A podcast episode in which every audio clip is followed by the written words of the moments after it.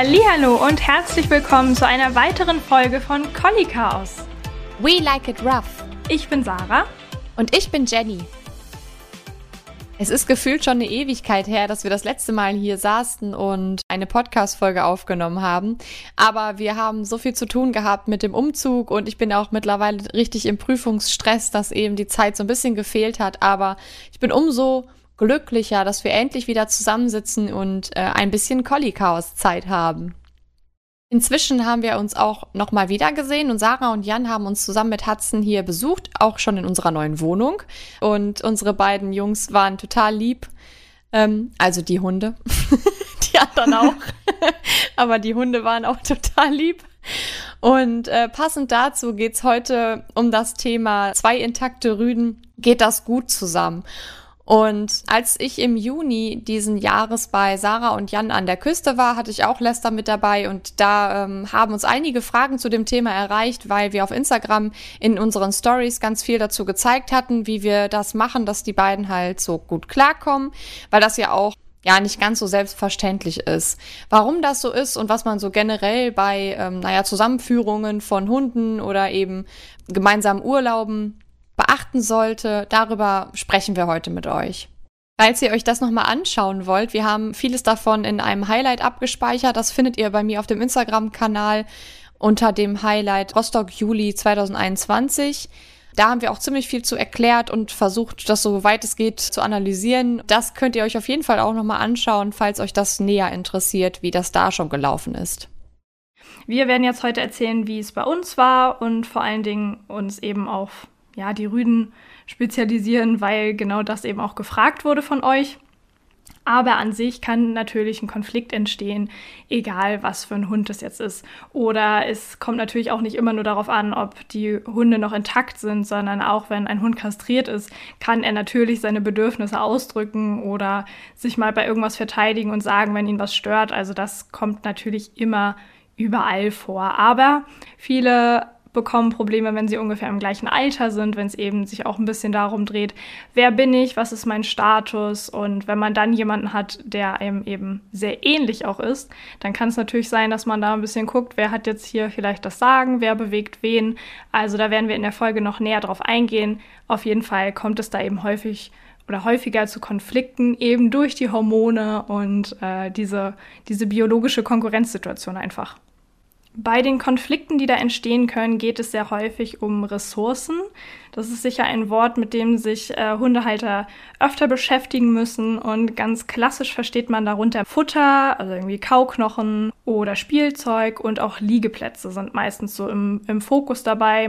Aber es kann eben auch sein, dass es sich um ganz andere Ressourcen dreht, die oft so ein bisschen im Hintergrund äh, bleiben. Und zwar ist das einfach der Mensch auch als Sozialpartner oder andere Sozialpartner, also zum Beispiel auch andere, ähm, andere Tiere, die äh, im Umfeld sind oder im Haushalt mitleben. Und generell kann es sich auch um Aufmerksamkeit drehen, also dann von uns Menschen zum Beispiel. Oder so kleine Sachen wie Schnüffelstellen. Das sind jetzt Dinge, an die denkt man nicht immer zuerst, aber auch da können eben Streitigkeiten entstehen.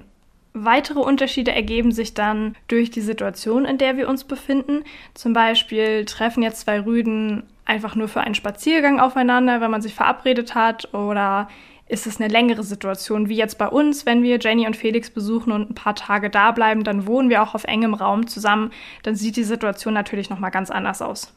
Denn wenn man sich beim Spaziergang trifft, dann ist es eben für eine kurze Zeit und danach hat sich das Ganze dann meistens auch erledigt, sage ich mal. Ähm, aber wenn es jetzt auf längere Zeit eben darauf ankommt, dass sich die Hunde verstehen sollen, dann sollte man dabei vielleicht auch betrachten, dass sich dadurch, dass jetzt jemand anders in diese Wohnsituation reinkommt, für den Hund auch Rituale ändern. Er zum Beispiel einfach weniger Aufmerksamkeit bekommt, weil es einfach gerade gar nicht möglich ist. Man ist mit dem Besuch beschäftigt oder eben auch mal mit dem anderen Hund. Und es ist dann auch klar, dass natürlich Raum, Spielzeug oder sowas ähm, vielleicht auch mal geteilt werden müssen. Ja, die nächste Frage, die sich dann stellt, ist ja, was kann ich jetzt als Mensch oder als Besitzer tun, um die Situation halt möglichst zu entspannen und das Beste rauszuholen, sowohl auf kurze als auch auf lange Sicht. Und das erste ist, wenn man sich der Lage überhaupt bewusst ist. Das passiert einfach schon, indem ich meinen Hund kenne und indem ich auch erkenne, was hat er für Bedürfnisse, was möchte er gerade und aber auch akzeptiere, dass es halt eben genauso wie bei uns Menschen auch Sympathien unter Hunden gibt. Also es, es mögen sich einfach nicht alle. Und das muss ja auch nicht. Wir müssen ja auch nicht jeden direkt lieben, sage ich mal. Und dass man da ähm, vernünftig als Mensch bei ist, um eine, um, eine, um eine gemeinsame Linie eben auch zu finden. Und ähm, da ist es dann als zweites halt auch recht wichtig, dass ich relativ momentgenau hinbekomme, Situationen einschätzen zu können und die auch richtig zu werten. Es ist halt wichtig zu sehen, was ist mein Hund gerade im Begriff zu tun? Also welche Ressource ist ihm gerade wichtig? Wenn man auf dem Spaziergang ist und ich sehe, mein Hund steuert jetzt gerade da eine Schnüffelstelle an. Gleichzeitig sehe ich, der andere Hund möchte die auch gerne.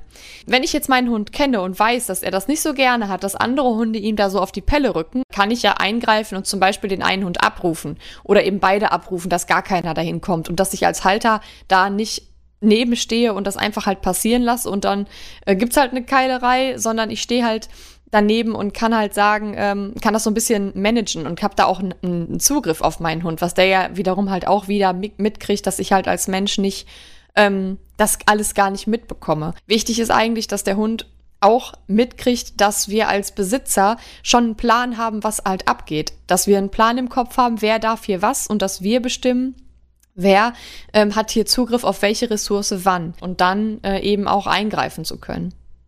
Ich finde, an deinem Beispiel erkennt man jetzt ja auch sehr gut, dass es wirklich wichtig ist, dass man da generell Zugriff auf den Hund hat. Also, dass es sich auch bevor man so ein Treffen mit einem anderen Rüden jetzt hat, äh, lohnt einfach an ähm, ja, gr der grundsätzlichen Ansprache und Orientierung zu arbeiten, dass wir in so einem Moment überhaupt eingreifen können, gerade wenn der Hund dann ein sehr starkes Interesse an etwas hat.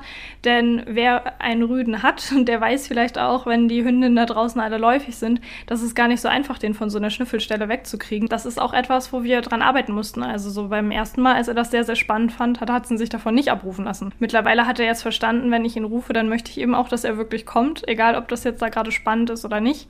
Und ähm, ja, da funktioniert die Ansprache eben. Also wenn ich dann sage, hör jetzt auf damit, dann möchte ich eben, dass er das auch lässt und dann weiterkommt. Und das ist eben sehr wichtig, wenn wir uns dann mit anderen Rüden treffen, dass es da dann auch funktioniert. Also dass man die Grundlage erstmal legt, bevor überhaupt schon eine schwierige Situation da ist.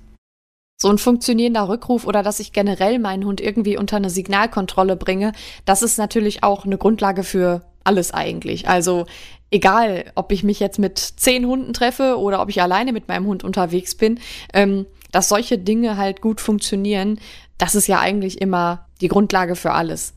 Von daher ähm, brauche ich das dann auch gar nicht erwarten, wenn ich dann mit so einer Gruppe unterwegs bin. Also auch, dass da ein bisschen passt, ähm, dass man eben auch einschätzen kann, was kann ich von meinem Hund überhaupt hier verlangen. Also ist es eine gute Idee, dass ich das jetzt mache mit meinem anderthalbjährigen, gerade voll in der Pubertät und im Saft stehenden jungen Rüden, mit äh, einem anderen äh, Rüden in dem gleichen Alter und noch zwei Hündinnen, die jetzt gerade aus der Läufigkeit sind, äh, spazieren zu gehen. Das ist natürlich äh, irgendwie auch klar, dass das halt wahrscheinlich in die Buchse geht. Also ich sag mal so, man kann das natürlich, es kann auch immer gut gehen und es können auch immer nette Hunde sein, es kann immer alles klappen.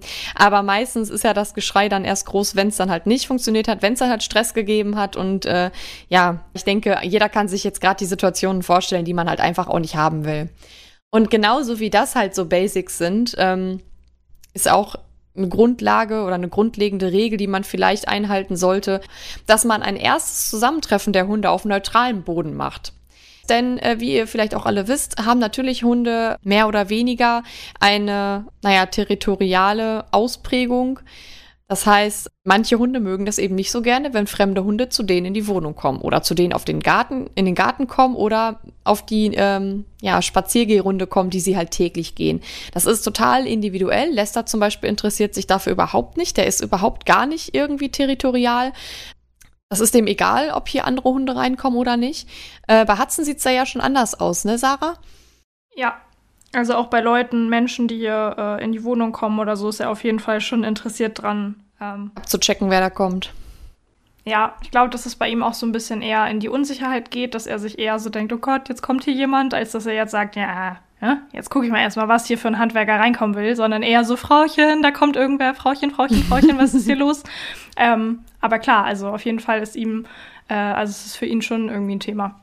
Das ist halt wirklich total unterschiedlich von Hund zu Hund, aber es kann auf jeden Fall immer nicht schaden, wenn man sich einfach irgendwo trifft, wo beide Hunde jetzt nicht so einen großen Bezug zu haben, weil man dann eben jetzt nicht noch zu der sowieso aufregenden Situation das territoriale Verhalten dazu pfeffert, sage ich mal. Dann ähm, ist es oft auch eine kluge Sache, wenn man erstmal an der Leine zusammengeht. Also, dass man nicht Kofferraum auf, die Hunde springen raus, sind irgendwie total aufgeregt noch von der Autofahrt und dann geht's halt direkt in den Kontakt. Und das ist halt auch immer so ein, so ein ähm, Punkt, wo halt auch ganz, ganz schnell die Stimmung kippen kann, wo ganz, ganz schnell aus dieser Erregung heraus, auch aus dem Affekt oder aus dem Impuls, besser gesagt, ähm, da könnte man natürlich schon das so ein bisschen runterbremsen, wenn man halt erstmal die Hunde anleint, alle gemeinsam aus dem Auto rausholt und dann geht man erstmal in Ruhe ein Stück an der Leine, bis, bis sich so die erste Aufregung abgelaufen hat. Und ähm, der Hund hat dann auch nochmal die Möglichkeit, so über die Nase halt erstmal zu gucken, wer ist denn das? Und ja, die kriegen das mit, dass da ein fremder Hund ist, die wissen auch, wer das ist, auch wenn sie nicht direkt ihn berühren. Unsere Hunde haben eine sehr gute Nase und die können das auch sehr, sehr differenziert erschnüffeln, wer das denn gerade ist. Und der letzte gute Punkt daran ist es, dass der Hund halt auch nicht das Gefühl hat, direkt halt in der Verantwortung zu stehen, was ich halt eben schon mal sagte, sondern dass wir halt als Halter da mehr Handhabe haben und der halt eben auch mitkriegt, ja, die kümmert sich gerade drum oder mein Herrchen, der macht das hier gerade für mich. Das haben wir bis jetzt ja auch bei jedem Treffen so gemacht, weil klar, Lester und Hudson haben sich jetzt auch schon mal getroffen und ja, das hat immer alles gut geklappt, aber sie stecken ja auch beide letztendlich noch in der Entwicklung. Also auch wenn sie jetzt, Hudson ist jetzt vier geworden, Lester ist drei, ähm, die haben jetzt, sage ich mal, diese ja, Jungphase schon hinter sich, aber trotzdem passiert da auch hormonell noch einiges und das merkt man auch. Und da können sich genauso irgendwelche Bedürfnisse ändern oder irgendwelche Ressourceninteressen ändern, genauso wie sich ja auch nochmal der, der Charakter so ein bisschen ausdifferenziert, nenne ich es mal.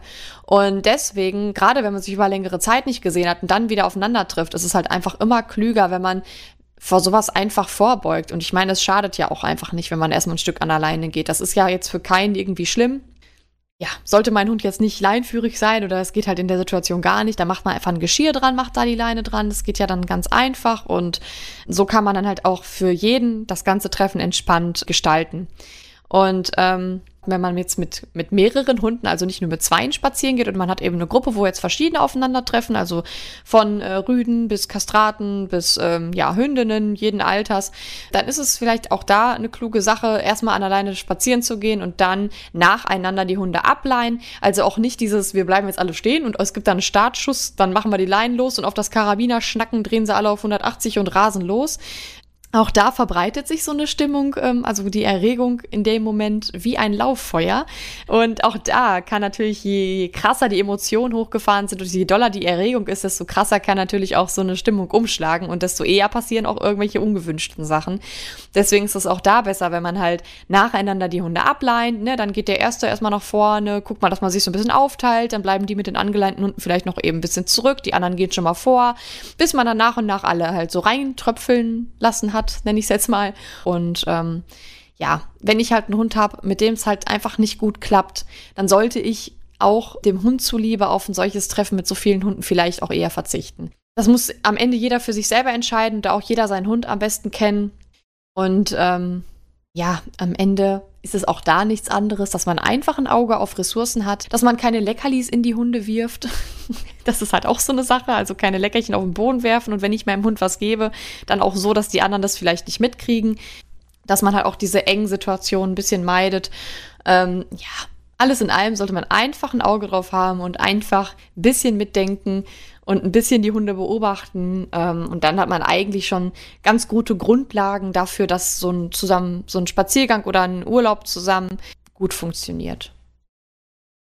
Ich finde, bei solchen Treffen ist das immer schon sehr beruhigend, wenn man das auch nur mit Leuten macht, die man selber wirklich sympathisch findet, wo man das Gefühl hat, das matcht auch so von den eigenen Einstellungen, die man hat.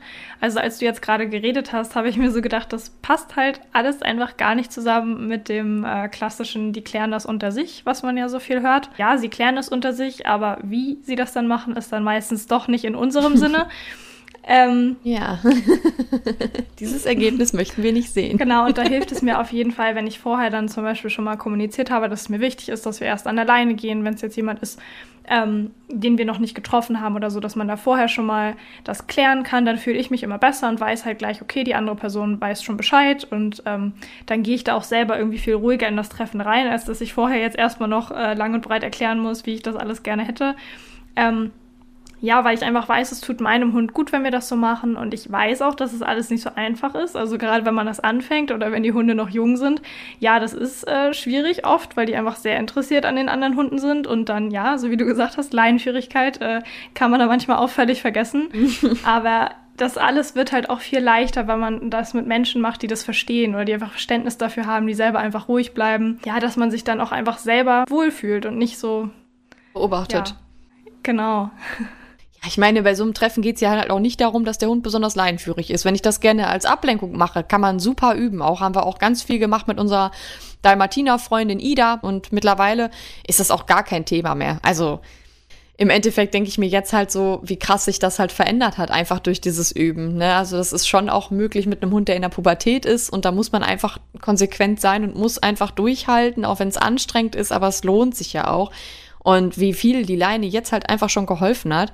Ich meine, wir waren jetzt als ähm, ihr bei uns wart, ähm, hier Sarah und Jan, äh, haben wir uns mit einer Hündin noch getroffen, die hier auch aus der Gegend kommt und da war Lester sehr interessiert dran und äh, wollte dann auch die ganze Zeit da an die Hündin ran. Und da habe ich dann aus erziehungstechnischen Gründen ihn auch an die Leine genommen, weil das einfach für die Hündin total doof war und für Lester ja auch. Er soll ja das nicht die ganze Zeit machen. Ähm, und im Endeffekt war, war die Leine da für uns auch so ein bisschen unsere Rettung. Also ja, ähm, und wenn man halt auch diese Unterscheidung hat zwischen Geschirr und Halsband, so wie wir das halt haben, dann kann man halt den Hund ja auch einfach ans Geschirr machen, damit man aus solchen Situationen halt, auch wenn es mal sein muss, dass eben ein Hund angeleint werden soll, weil es eben irgendwie nicht funktioniert, dass man dann auch halt da Management betreiben kann. Eben, es ist auf jeden Fall immer gut, wenn man Leute um sich hat, mit denen man das so kommunizieren kann, die das dann auch annehmen ähm, und sehr, ja, sich selber für ihren Hund auch verantwortlich fühlen, fühlen, dass die dann jetzt nicht in Lästereien brettern, wenn der an der Leine ist oder so. Ähm, also das lohnt sich da schon, vorher einmal so ein bisschen klar zu machen, was einem wichtig ist und dann ist es für alle auch am entspanntesten so wie wir jetzt spazieren gegangen sind, das war jetzt ja auch so eine einmalige Sache. Also ähm, wir haben euch ja jetzt besucht und wir haben uns jetzt da zu dritt getroffen und das nächste Mal wird wahrscheinlich wieder erst in ein paar Monaten sein. Ähm, dann ist das eine andere Situation als jetzt diese längere Zeit, die man vielleicht auch mal einen Hund bei sich aufnimmt, weil man von Bekannten oder von Freunden aus der Familie einen Hund hat, auf den man vielleicht mal aufpasst, wenn die im Urlaub sind oder sowas gibt es ja auch. Dann machen wir das genauso, dass wir uns auf neutralem Boden treffen, auch wenn Hudson den Hund schon kennt. Also eigentlich ist Sadie, also Hudsons beste Hundefreundin sozusagen, ist eigentlich die einzige, die hier reinkommen darf, ohne dass wir vorher spazieren gehen. Ähm, das ist erstmal eine Hündin, also für Hudson jetzt an sich keine Konkurrenz, sondern eher jemand, den er nett findet. Aber das würde ich sonst nicht machen mit einem Rüden und auch nicht mit unserem ähm, Hund aus der Familie, auch wenn Hudson den kennt, seit er ein Welpe ist. Der ist auch schon älter, der ist auch kastriert, aber trotzdem ähm, kann auch da mal irgendwie ein Konflikt entstehen. Gerade dadurch, dass der älter ist, hat er auch eher mal seine Ruhe und Hudson freut sich dann, dass er da ist, aber der möchte einfach lieber so ein bisschen, dass alles gelassen und entspannt ist und wenn der hier reinkommt, dann möchte der sich auch erstmal ausruhen und hier liegen und nicht, dass hier noch groß Action ist. Und auf sowas achten wir dann auch und da ist mir eben trotzdem wichtig, dass wenn die hier ankommen, wir uns halt vorher unten wenigstens einmal treffen und um den Block gehen, dass so ein bisschen die Aufregung runterkommt. Hudson freut sich dann ja auch über die Leute aus der Familie, die noch dabei sind, ähm, dass man da einfach so ein bisschen Ruhe reinkriegt und dann geht man halt zusammen in die Wohnung rein. Ähm, und das ändert ja auch nochmal so ein bisschen ähm, ja, Hudsons Einstellung dazu, also zumindest so leicht. Wenn wir jetzt drüber gesprochen haben, dass er auch so leicht, naja, territorial angehaucht ist, beziehungsweise sich so ein bisschen halt Sorgen macht, wer hier in sein Territorium reinkommt, ähm, dann ist es eben noch mal was anderes, wenn er schon quasi hier an der Tür steht und guckt, wer kommt jetzt hier rein und dann denkt er sich, ja, jetzt kommst du hier in meinen Bereich rein.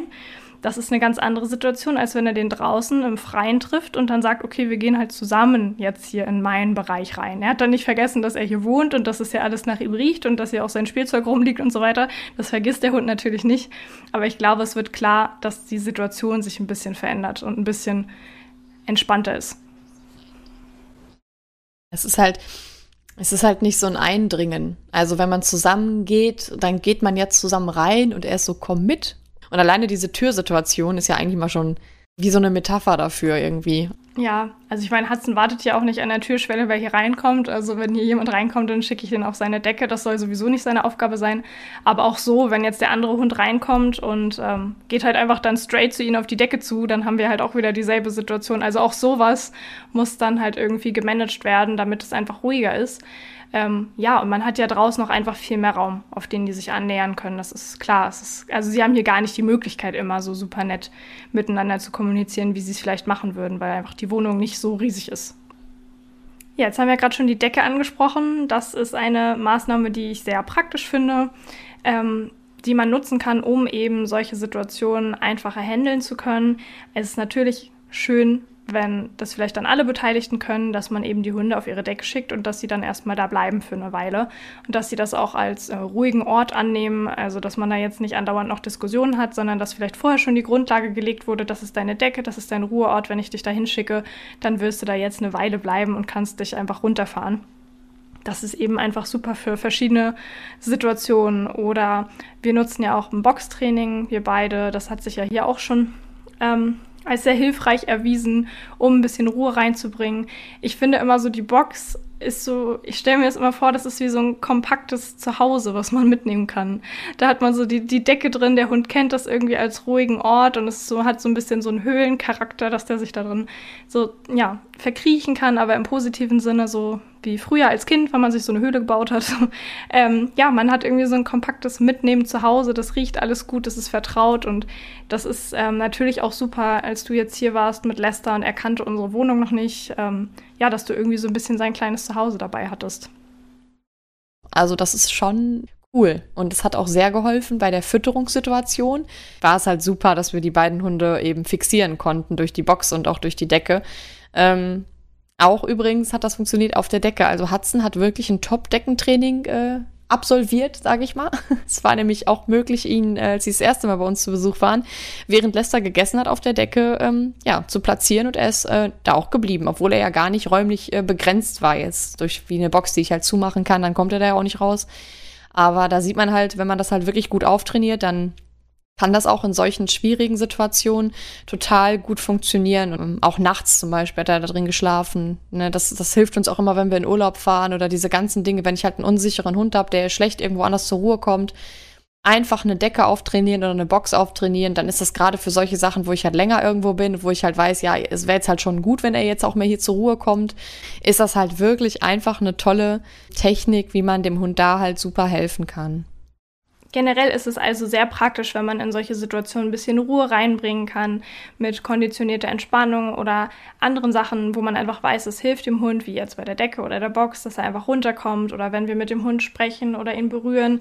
Alles, was dem Hund eben helfen kann, sich so ein bisschen runterzufahren, dass man ihm generell Sicherheit gibt und äh, dadurch natürlich auch automatisch ein bisschen weniger Konflikte entstehen. Das kennen wir Menschen auch, wenn man einfach schon gereizt ist, dann, äh, ja, dann entlädt sich das viel schneller, als wenn man in der angenehmen, ruhigen ruhigen Grundstimmung ist. Und was wir noch viel genutzt haben, ist das duale Feedback. Das haben wir euch in der letzten Podcast-Folge schon einmal erklärt. Da haben wir erklärt, was es ist und wie wir das benutzen.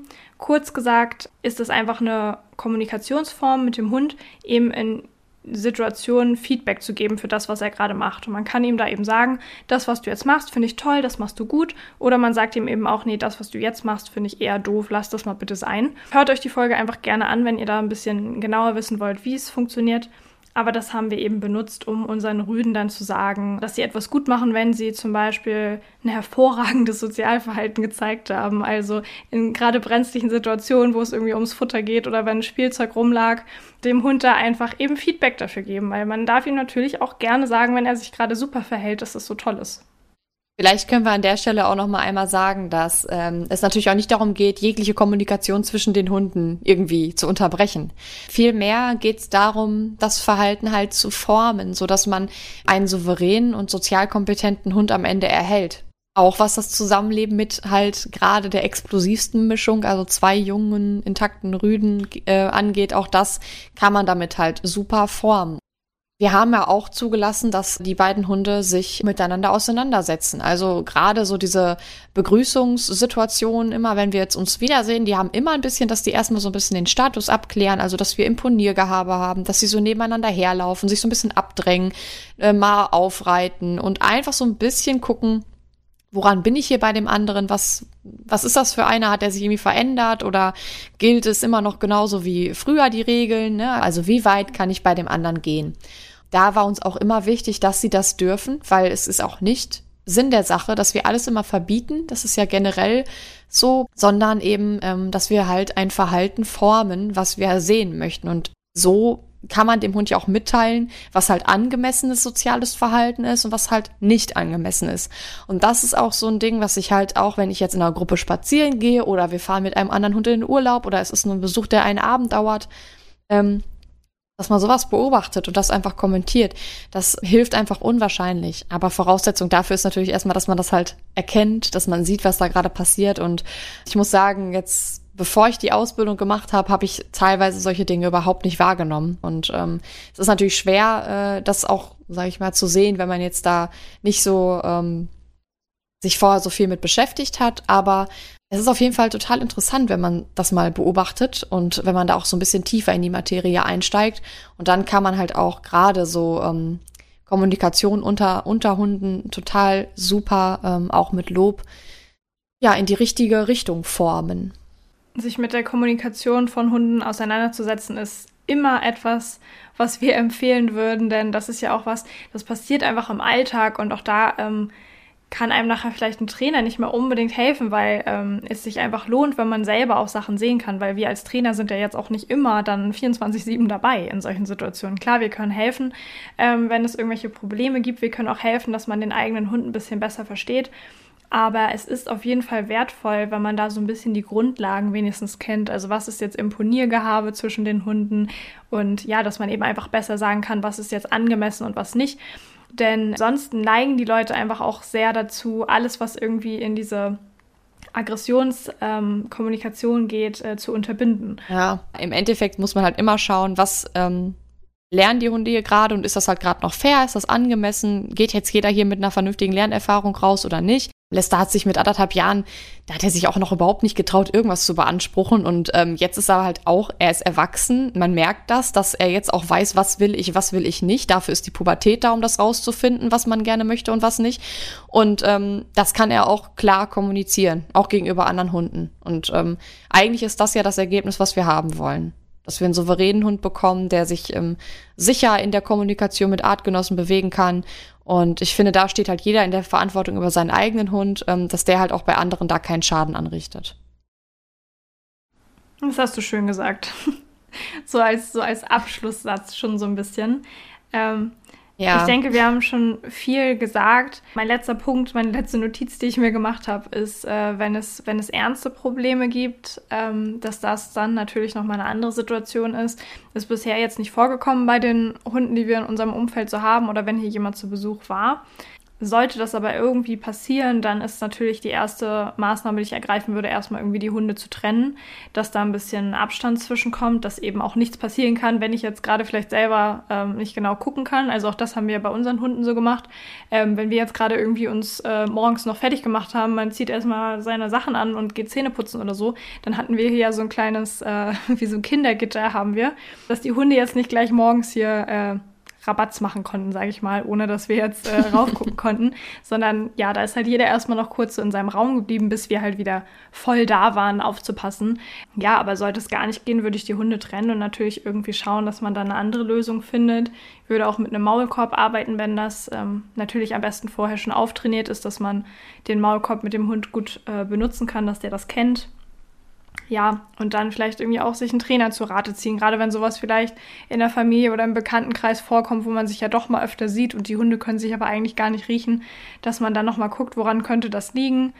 Ähm, können die sich wirklich auf den Tod nicht ausstehen, weil das ist halt eigentlich ein sehr geringer Fall, dass es so schlimm ist, dass die Hunde sich wirklich hassen, töten würden. ja. Hassen, ja, also wirklich ja. abgrundtief hassen. Ähm, manchmal liegt das halt einfach an anderen Sachen und man kann das dann doch irgendwie lösen. Aber ähm, da sollte man natürlich aufpassen und auch einfach schauen, liegt es jetzt noch in meiner Kompetenz, dass ich das hier regeln kann. Ähm, ja, ansonsten denke ich, haben wir ganz gut zum Ausdruck gebracht, dass es sich immer lohnt, ähm, sich mit der Kommunikation zu beschäftigen. Also wie kommunizieren Hunde? Verstehe ich meinen Hund? Verstehe ich auch andere Hunde? Ähm, ja, wenn man seinen eigenen Hund schon mal gut versteht, ist es natürlich super, wenn man das dann auch alles durchsetzt und so handelt und kommuniziert mit anderen Menschen, dass äh, eben ja, dass alles immer zum Besten läuft für den eigenen Hund und für einen selber auch. Und an Grundlagen arbeiten ist halt sowieso einfach ja, die Basis für alles. Also wenn das gut klappt, wenn mein Hund gut ansprechbar ist, wenn ich den gut lenken kann, natürlich ähm, läuft es dann einfacher, wenn man in ein bisschen schwierigere Situationen reinkommt. Also wenn mein Hund vorher schon nicht ansprechbar ist, dann wird es in solchen Situationen natürlich schwierig, wenn er auch noch super Interesse an ja. einer Hündin hat oder so. Ja, und da ähm, vielleicht auch noch mal abschließend zu sagen, dass man sich da auch nicht äh, den Druck machen sollte und zu sagen, mein Hund muss es mit anderthalb Jahren jetzt hier schon perfekt machen. Das ist nicht so. Das ist auch wenig realistisch, weil wir einfach keinen Einfluss auf die hormonelle Zusammensetzung haben, die gerade so im Gehirn des Hundes rumschwirrt. Ähm, die Grundlagen aufzufrischen, das lohnt sich immer und zwar auch dauernd, also durchgehend, immer mal wieder daran zu arbeiten und es wird besser. Ähm, es ist einfach, ja, wenn es gerade in dem Moment nicht passt und ich merke, mein Hund ist halt im Moment nicht dafür zu haben, dann sollte man es einfach lassen und zum späteren Zeitpunkt, wenn man noch ein bisschen an den Grundlagen gearbeitet hat und die Pubertätshochphase vielleicht etwas abgeschwungen ist, dass man dann ähm, ja so eine Situation vielleicht noch mal versucht. Gut, dann soll es das an dieser Stelle auch mit der Folge gewesen sein. Ich hoffe, wir konnten euch ein bisschen weiterhelfen. Ansonsten meldet euch immer gern, wenn ihr noch Fragen habt. Es liegt uns ja immer offen, nochmal eine neue Folge dazu zu machen oder auf einige Fragen oder ja, bestimmte Punkte näher einzugehen. Für die nächste Folge haben wir geplant, über die Unsicherheiten zu sprechen, was ähm, ja häufig in der Pubertät auftritt. Also wir haben ja jetzt ja schon ein bisschen so die Entwicklung angesprochen und was da so ein bisschen mit zusammenhängt. Das wird dann noch ausführlicher passieren in der nächsten Folge. Und bis dahin verabschieden wir uns dann erstmal, ne? dann hören wir uns beim nächsten Mal. Tschüss. Macht's gut.